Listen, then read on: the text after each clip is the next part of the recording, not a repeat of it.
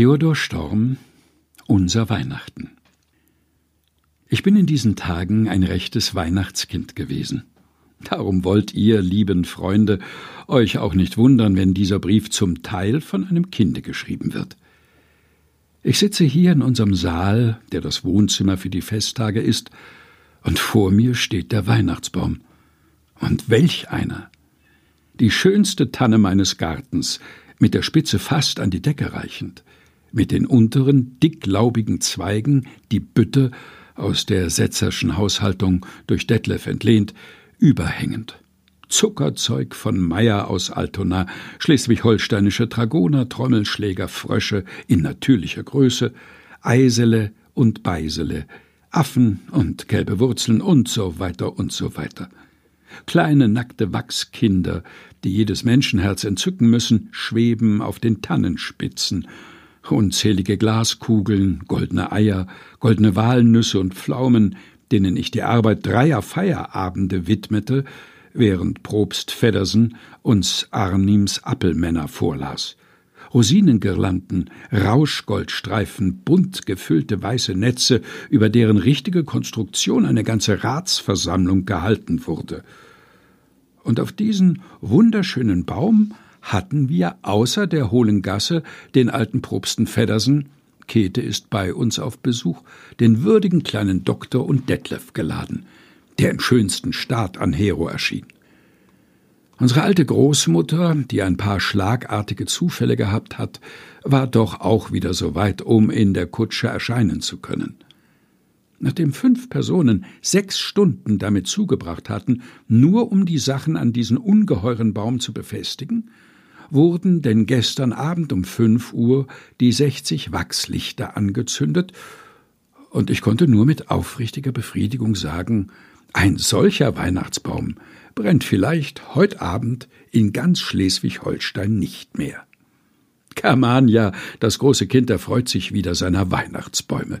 Übrigens war ich doch eigentlich nicht hochmütig auf meinem Baum.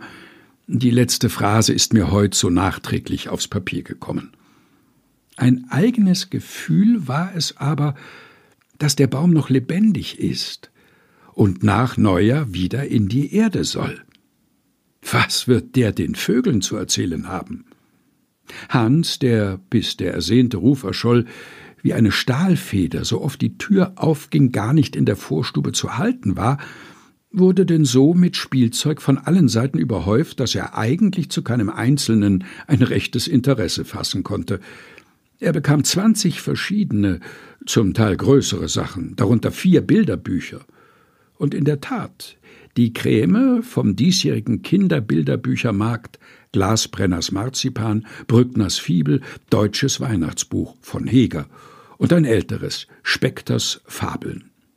Der kleine Ernst hatte an allem die unaussprechlichste Freude. Er saß auf der Diele und trommelte auf seiner kleinen Trommel, und dann hielt er wieder still und brach in lauten Triumph und Bewunderung aus und rief Papa oder Mama oder sonst einen entzückenden Laut aus seiner kleinen Kinderkehle. Der Baum mit seinen Lichtern machte die Luft in dem großen Saale fast glühend, so dass wir die Saaltüren öffnen mussten. Die alte Großmutter saß ganz selig im Sofa bei diesem Kinderschein. Sie wünschte uns, dass wir noch viele so schöne Abende verleben möchten, aber es sei wohl ihr letzter, Sie habe sich so darauf gefreut, noch einmal das Fest mit uns zu erleben, dass sie in den letzten Tagen jede Stunde bis zu diesem Abend gezählt habe. Nachdem der Baum etwa anderthalb Stunden gebrannt hatte, wurden die Lichter ausgetan, wogegen Hans freilich aufs energischste protestierte. Und nun gab es in dem ganz verfinsterten Saal Schattenspiel an der Wand und Transparentkasten. Nach sieben Uhr fuhr dann die hohle Gasse nach Haus, und die Kinder wurden zu Bett gebracht.